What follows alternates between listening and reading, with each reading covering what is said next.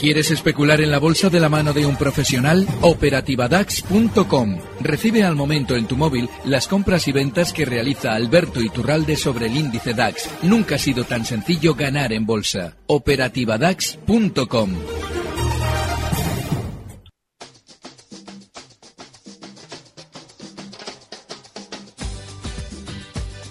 Tardes de Radio y Bolsa con Laura Blanco.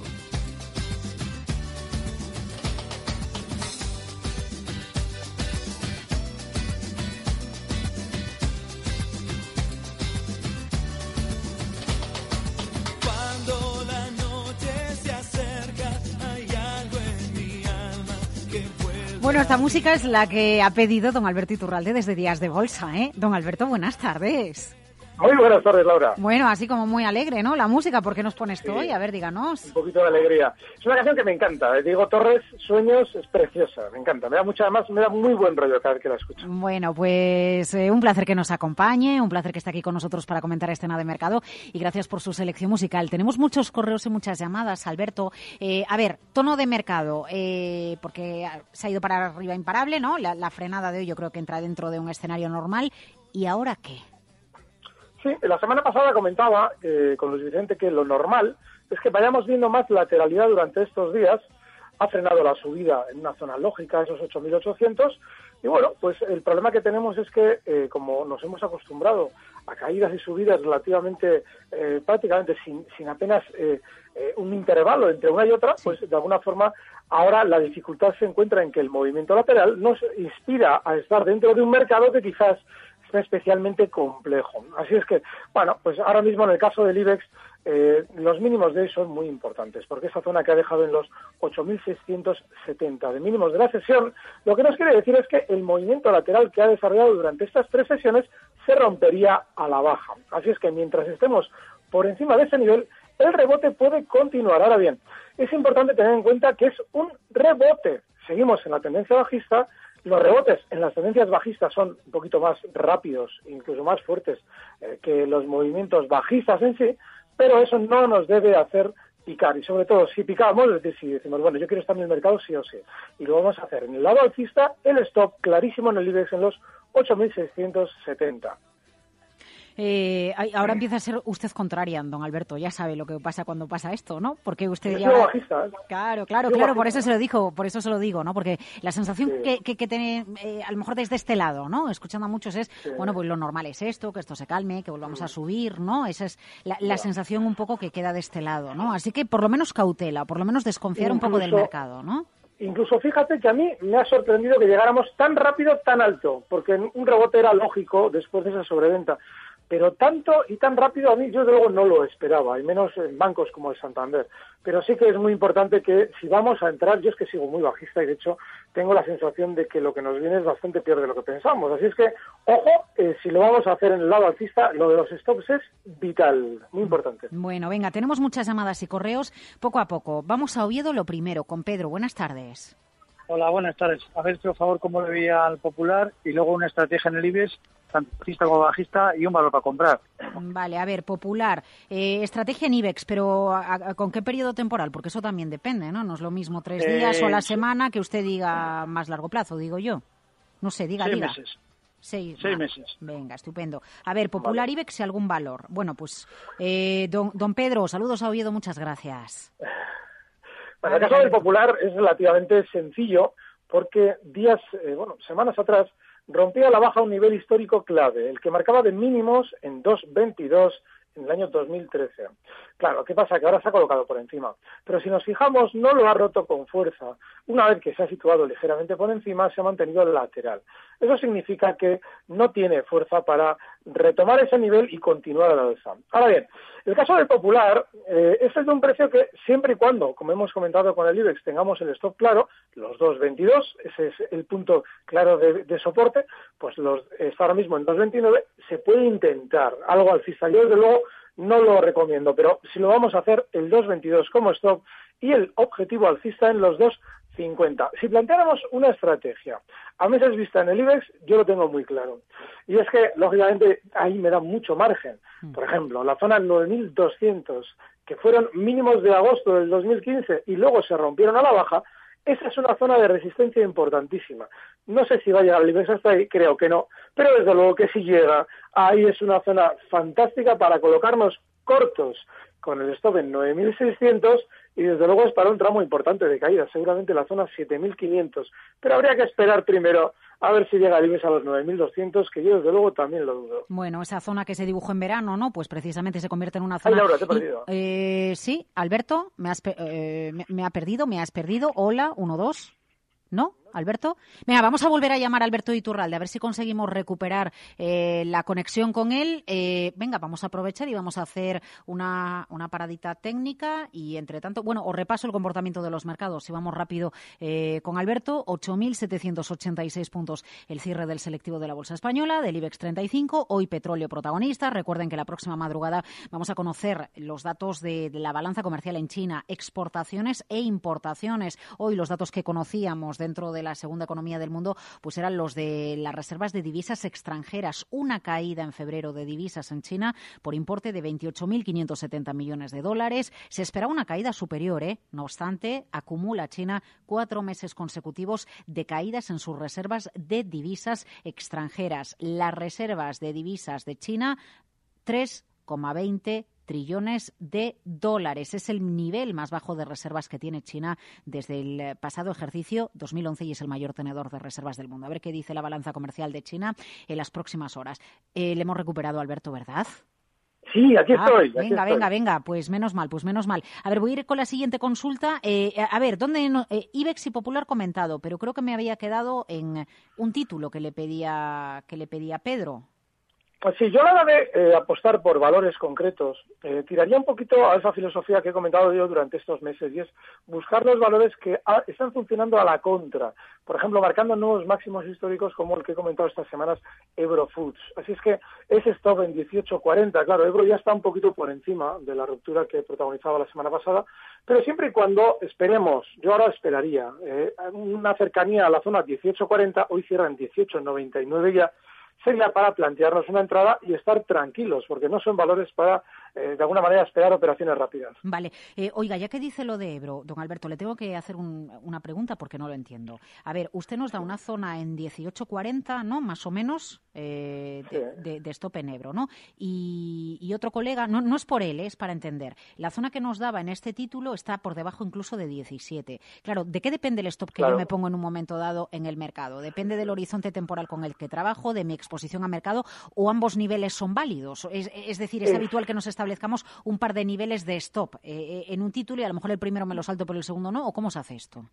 No, no, no, además es que lo has dicho muy bien. Eh, es el horizonte temporal. Es una operación, la que yo estoy marcando es una operación que de desarrollarse se va a realizar durante un mes. Vale. Sin embargo, el 17, el nivel 17, confirmaría una figura de vuelta a la baja de larguísimo plazo, con lo cual sería una operación tranquilísima. El analista que te lo ha dicho, yo coincido completamente con él y lo ha dicho fantástico. Lo que pasa es que lo está planteando en un horizonte temporal mucho más largo que yo. Venga, eh, Ricardo, buenas tardes. Ricardo, Sí, hola, buenas tardes. hola, buenas tardes, ¿qué tal? Hola, muy bien, ¿qué tal vosotros? Pues aquí, charlando sobre el mercado, lo que nos gusta, díganos. Muy bien, mi, eh, mi consulta es, eh, estoy corto en BVA a 5,67 y he puesto un stop loss en 6,30. Eh, querría saber, eh, Alberto, qué es lo que haría en esta situación. Y también querría saber eh, cómo espera él que afecte a la bolsa y especialmente al IBEX las palabras de Mario Draghi el jueves. Vale, venga, BBVA y Draghi. Muchas gracias, Ricardo. Muchas gracias, hasta luego. Don Alberto, Vale, el stop está genial. El stop en BV es esa zona, 6.30, que ha sido los máximos que marcaba justo el viernes pasado. Así es que está muy bien el stop. Y aún así, si él especula en muy corto plazo, aunque haya, se haya abierto esos cortos en 5.65, pues eh, seguramente si desciende el BBVA antes de romper el stop hasta zonas de 5,85, lo normal es que también frene temporalmente caídas ahí. Así es que el exceso de carga que tenga en esa posición quizás le merezca la pena aligerarlo en la zona. 5,85. Las palabras de Draghi. Eh, hay que mirar qué va a hacer, qué está haciendo el IBEX en el momento justo antes, mm, dos o, o tres horas antes de que él hable. Si está subiendo, lo que va a pasar es que una vez que hable Draghi, se va a producir nerviosismo y recorte a la baja. Eso es lo que sucede exactamente siempre. Si echamos un poquito de memoria, en las palabras de cualquier eh, mandatario financiero, tanto europeo como estadounidense, suele ocasionar un giro. Es decir, en el momento en el que hablan, todo el mundo se piensa que hay que comprar y al día siguiente ya estamos recortando. Eh, a ver, tengo varias consultas, bueno, un puñado de correos, así que voy a sacar unas cuantas de ellas. A ver, por ejemplo, le pregunta MA, eh, Malk, pregunta por FCC. Dice que las tiene a 7, que si vende con la OPA o qué hace con esto, Miguel Ángeles. Bueno, esa es una decisión tremendamente personal. ¿Yo por qué vendería? Yo sí vendería.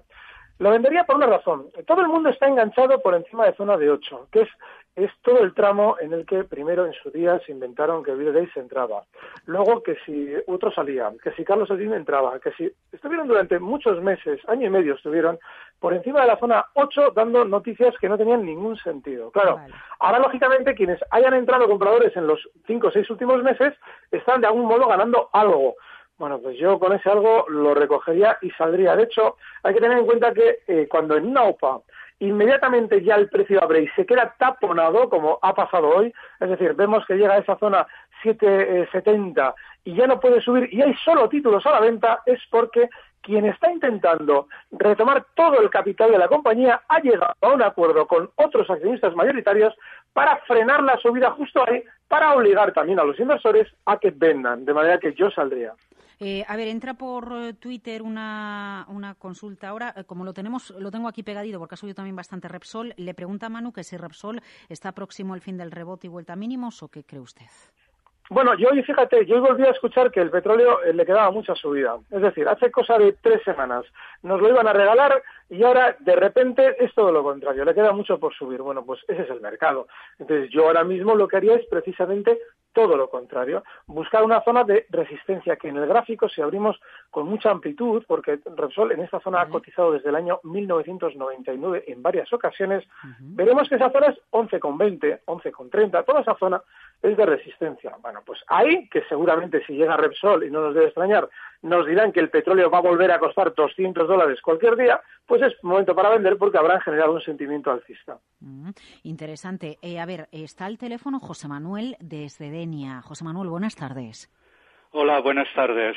¿Qué tal está? Ah, mi pregunta era sobre OHL, ah, porque estoy enganchado a 11.17 y como ya lleva subiendo algunos días bastante fuerte, quería saber eh, la- cuándo podría vender y qué soporte podría ponerle por si baja de repente. Vale, venga, pues Vale. muchas gracias. Vamos con OHL, don Alberto. Yo seguiría dentro y de hecho eh, lo haría hasta zonas de, fíjese, zonas de 6,60. Está ahora mismo en 5,96. Si abrimos el gráfico de los últimos meses, verá que un- el último soporte importante estuvo en esa zona, 6,60. Claro, eh, ese sería nuestro objetivo alcista dentro de la operación que ya tenemos abierta. Y el stop que yo colocaría ya estaría en la zona 5,55, con lo cual, bueno, pues todavía tiene margen de subida y no me quedaría mucho más dentro. No quiere decir que no pueda rebotar más. Está rebotando porque la sobreventa era terrible y de hecho no nos debe extrañar que supere la zona 660.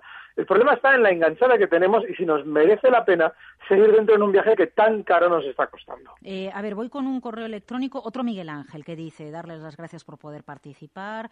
Quería preguntarle a don Alberto por estrategia en el DAX. Me puse corto en el DAX en 9.840 y me saltó el stop en 9.860, donde se dirigió 9.900. Quería saber si se mantiene el lado corto, por el contrario, cree que el primer testeo de la zona de los 9.900 augura ir a 10.060.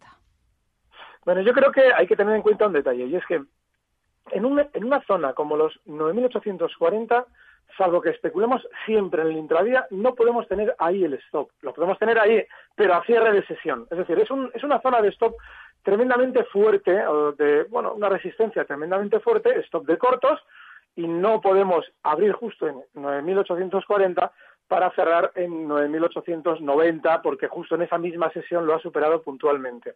Así es que yo sí, en su lugar, sí seguiría corto, pero me plantearía que es una operación más tranquila. Estaríamos hablando de que eh, a la hora de colocar un stop a esa posición, a un cierre, o si, si con encontrarnos cinco minutos de las cinco y media por encima de los 9.900 puntos, se puede aplicar el stop, pero no porque puntualmente lo haya superado, porque es una zona de resistencia que es normal que se testee varias veces. Así es que seguiría corto en su lugar. Mm. Eh, a ver, hay más gente, esto es, es un correo de Óscar, ¿eh? que nos da las buenas tardes a ambos. Muchas gracias, Óscar. Eh, a ver, vuelven a hablar del BCE el jueves y tal y como apunta que se va a ser una medida agresiva, ¿compraría Santander para un posible rebote después de dicha reunión? Bueno, más que después, antes. Es decir, eh, si vemos que, bueno, están de alguna manera diciéndonos, o todo el mundo está con la expectativa de que en el Banco Central Europeo Mario Draghi dé noticias positivas, pues bueno, pues aquí, aquí lo que hay que hacer solamente es disciplinados. El Banco Santander tiene un stop claro en la zona 4. Vamos a colocarlo un poquito, sí, zona 4 además redonda es importante como soporte.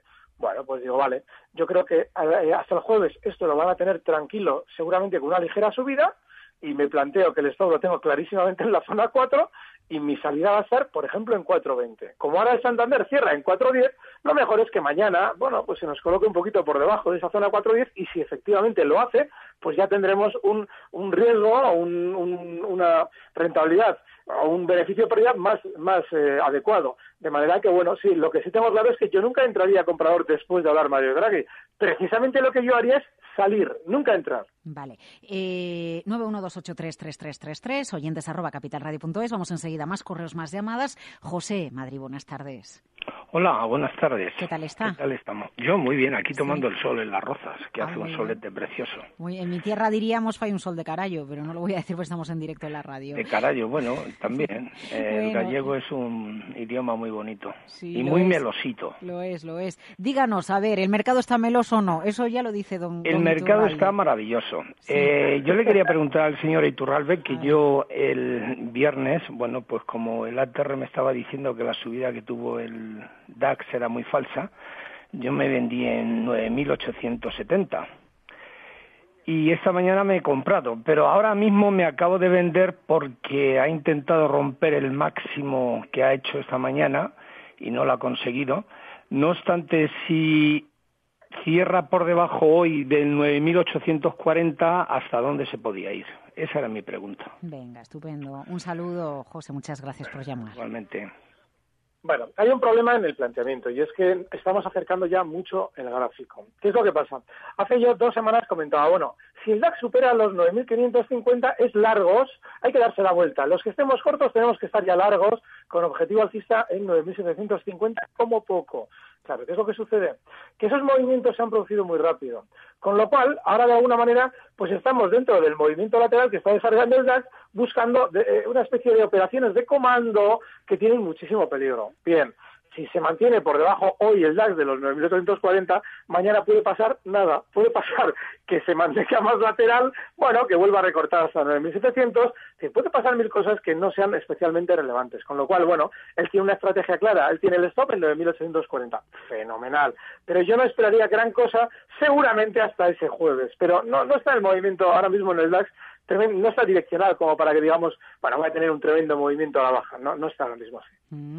Eh, a ver, vamos con otro correo. Joaquín, a ver si Alberto puede decirnos cómo mira la volatilidad del IBEX, ya que no hay un indicador como el VIX del SP500, por ejemplo, si no me equivoco, y es que eh, y, y si es que lo hay, si es fiable debido a la ponderación injusta de los valores del IBEX. También ver eh, cómo mira la volatilidad de los valores como Telefónica, BBV o Santander. Gracias, saludos, Joaquín. Vale, Annual Volatility. Es un indicador más viejo que el hilo negro y que lo va a encontrar en cualquier programa de bolsa, seguramente incluso en páginas que te dan datos en tiempo real. Va a encontrar un indicador anual, anual con dos Ns, Volatility, con Y al final, lógicamente. Así es que lo busca y ese es indicador que yo he modificado en alguna ocasión para ponerlo en Internet, pero es ese mismo y que, bueno, pues es bastante fiable a la hora de mirar. Es muy sencillito, ¿eh? Nos da simplemente la amplitud de la barra que estamos analizando, pero que es bastante orientativo y es muy similar al comportamiento del VIX, como todos los indicadores de volatilidad. A ver, más índices. Quería que me indicaras el hombro cabeza hombro invertido que dibuja DAX y Eurostox. Alcanzará proyección hacia 10.600 puntos, 3.993 puntos respectivamente. Bueno, pues realmente lo que él plantea no es descabellado. Más que un hombre cabeza a hombros sería una especie de taza con asa. Pero sí que, bueno, podría ser esa la proyección. Yo en principio hay un problema en todo ese, en todo ese planteamiento. De entrada, el lado izquierdo, es decir, esa especie de asa o esa especie de hombro izquierdo, no tiene suficiente profundidad como para suponer una figura de vuelta muy consistente al alza. Y segundo, que la zona de ruptura, que es justo los 9.850, 9.900, toda esa zona, es tremendamente amplia de resistencias, que lo ha sido en el pasado también, en el año 2014. Es decir, hasta el 10.060 no tenemos una referencia clara. Con lo cual, desde luego que el proyectar una entrada compradora en 10.100, por ejemplo, que también sigue siendo resistencia, con el objetivo en 10.600, tiene el problema de dónde colocamos el stop, precisamente porque estamos en un campo de minas. Así es que sí, gráficamente lo que dicen no es descabellado, pero para operar, en mi opinión, es dificilísimo. Eh, Gamesa, objetivo 18 con stop 16 y medio. Le pregunta a Gabriel si lo ve o no lo ve. Lo veo. De hecho, eh, el problema de la mesa, yo lo he planteado en muchas ocasiones, y es que todo esto de las sopas es una mentira, salvo que seamos disciplinados. Entonces él dice, vale, yo soy disciplinado, así es que me da lo mismo lo que haya detrás del valor. Si el valor quiere subir, yo quiero hacerlo con él. Fenomenal. 16.50, ese es el stop. Y el objetivo alcista, bueno, pues hasta donde lo quieran llevar. Pero yo nunca recomiendo entrar aquí porque como no tendemos a ser normalmente muy disciplinados con los stops, este valor, como se gira a la baja y no cerremos, nos va a dejar muy enganchados. 16.50 el stop. Eh, a ver, eh, me gusta que la gente interactúe mientras estamos en directo, ¿no? Por ejemplo, Roberto dice, a ver, pero que explique, Alberto, por qué hay que salir antes de cable Draghi. Yo entiendo porque estará descontado por el mercado, pero usted No, díganos. no, no, no hay que salir antes, hay que salir después. Es decir, en el momento en el que, exactamente, el mercado va descontando lo que él va a decir, y en el momento en el que él ya habla, se suele producir siempre una especie de tra- eh, traca final. Ahí es cuando hay que salir, es decir, en el momento en el que ya haya hablado, acabe un poquito todo el mercado de, de- de revolverse hacia el, si es que lo va a hacer, en el lado alcista, como de alguna manera toda la información tiene que eh, correr por internet y todo el mundo tiene que reaccionar comprador si es que realmente hemos estado subiendo las horas antes, pues después de que hable Draghi, no antes, ahí es cuando hay que vender, cuando todo el mundo compra. Eh, y le preguntan por el volumen. Eh, dice Luna ahora a través de Twitter, ¿no le falta volumen eh, al IBEX eh, en estas dos semanas? Usted, yo tengo entendido, Alberto, que usted no, es, eh, no, no sigue mucho la variable del volumen, eh, sigue No. otras más que el volumen, ¿verdad? Sí, de hecho, mira, el volumen solamente lo sigo, por ejemplo, hoy. Hoy Fomento publica esa OPA de Carlos Slim y yo lo que veo es que se produce el mayor volumen de negociación de los últimos 12 años. Y el valor se ha quedado totalmente parado. Es decir, ha abierto ya arriba y no lo han dejado subir. Eso es claramente señal de que si alguien tiene el poder de vender tantos millones de acciones en una sesión es porque es parte del núcleo duro de la compañía. Eso no se puede ocultar. El volumen de más no se puede ocultar.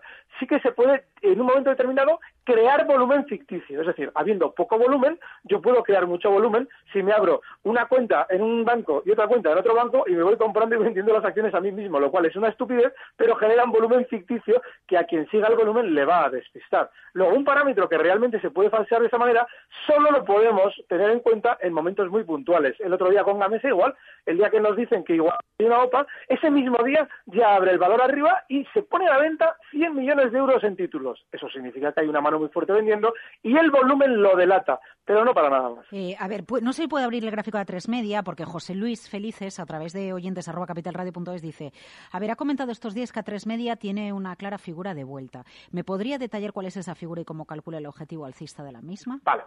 Sí, lo comentábamos además el lunes pasado aquí, porque de alguna manera tiraban de nosotros los oyentes para dar operaciones compradoras. Bien, la figura de vuelta es la misma que he comentado antes, bueno, que nos ha traído antes un oyente con respecto al DAX. Él hablaba de un hombro cabeza hombro invertido, pero en realidad es una taza con asa.